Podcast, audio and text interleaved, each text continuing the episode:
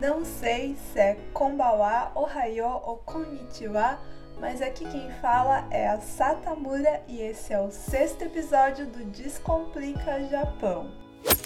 O Descomplica Japão são diálogos de um Japão que você nunca ouviu é um podcast destinado a pessoas que vivem, querem viver ou querem saber mais sobre o Japão, de maneira simplificada, real, sem olhar orientalista. Se você escolhe a pílula vermelha, você descobrirá a verdade por trás dessa realidade. Se você não quer confrontar a verdade, você pode escolher a pílula azul e retornar para a ilusão. Depois de tantos temas polêmicos e pesados seguidos, eu resolvi dar um descanso para nós com uma dose de pílula azul hoje. Você já pensou na possibilidade de morar no Japão, mas ouviu alguém dizer que apenas descendentes de japoneses podem viver aqui? Todas as pessoas que você conheceu que já morou no Japão ou são descendentes ou é casado com um? Nesse episódio eu vou te contar que não é bem assim não. Antes de começar esse episódio, vamos falar do nosso patrocinador, que é a Beltec, que é uma empresa terceirizada que emprega estrangeiros há mais de 30 anos no Japão. Caso você esteja procurando empregos em Haiti ou Mieken, basta entrar no perfil da Beltec, clicar em cadastres e fazer o seu cadastro que é 100% online, sem a necessidade de ir até o escritório. E vamos ao tema de hoje.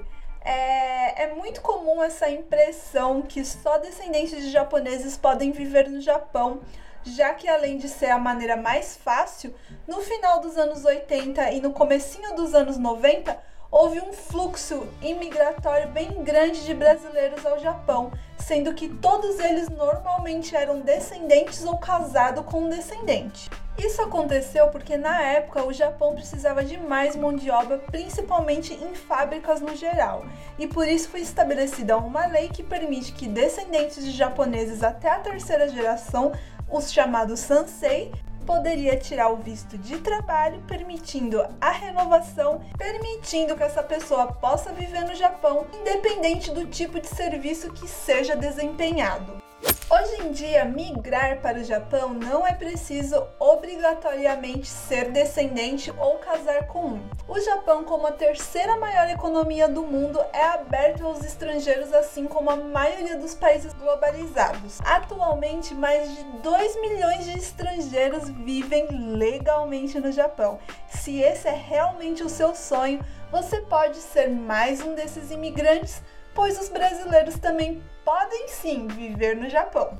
Para os não descendentes, as regras para se viver no Japão são as mesmas aplicadas por quase todos os outros países. É necessário tirar um visto que permita que a pessoa possa ficar ou morar no país. Os vistos mais comuns são o visto de curta duração, que ele tem até 90 dias, o visto de estudante, que é de 2 anos e ele pode ser renovado, o visto de trabalho, que é de 1 a 3 anos, podendo ser renovado várias vezes, e o visto de cônjuge, que é para pessoas que casou com um cidadão japonês. Mas qual será a melhor opção para brasileiros não descendentes realizar esse sonho de viver no Japão?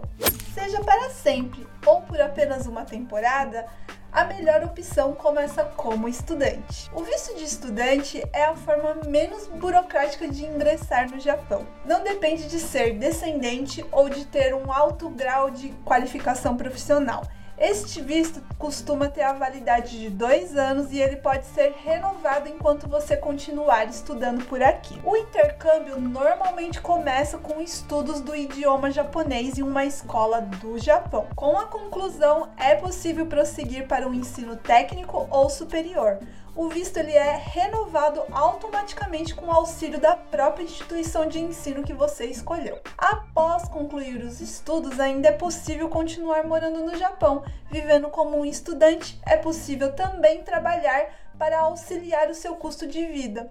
O visto de estudante ele permite que você realize o que aqui no Japão é conhecido como arubaito, que é um trabalho de meio período e remunerado por hora.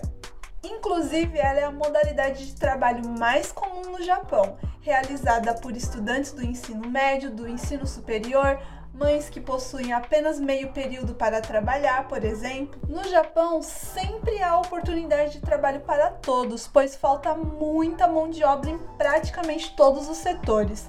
Quanto maior o seu nível de japonês, obviamente melhores as oportunidades. E o inglês, apesar de não ser usado muito por aqui, em Tóquio, por exemplo, pode ser um diferencial na hora da sua contratação. Meu marido, por exemplo, ele não é descendente, tá, gente? Ele é brasileiro, o nível dele de japonês é um N3, faz apenas três anos e meio que estamos aqui e faz dois anos que ele está trabalhando em uma escola japonesa que ensina inglês para japoneses. O tipo de contrato dele, inclusive, é o efetivo, que é um dos melhores tipos de contrato que tem aqui no Japão por questão de segurança mesmo. Caso você tenha ouvido que inglês não serve para nada aqui no Japão, saiba que você está completamente enganado. Em muitos setores ele vai ser o diferencial na hora da sua contratação. Mas enfim, voltando ao visto estudantil, esse visto ele te dá o direito de trabalhar 28 horas por semana no período letivo e 40 horas por semana no período de férias.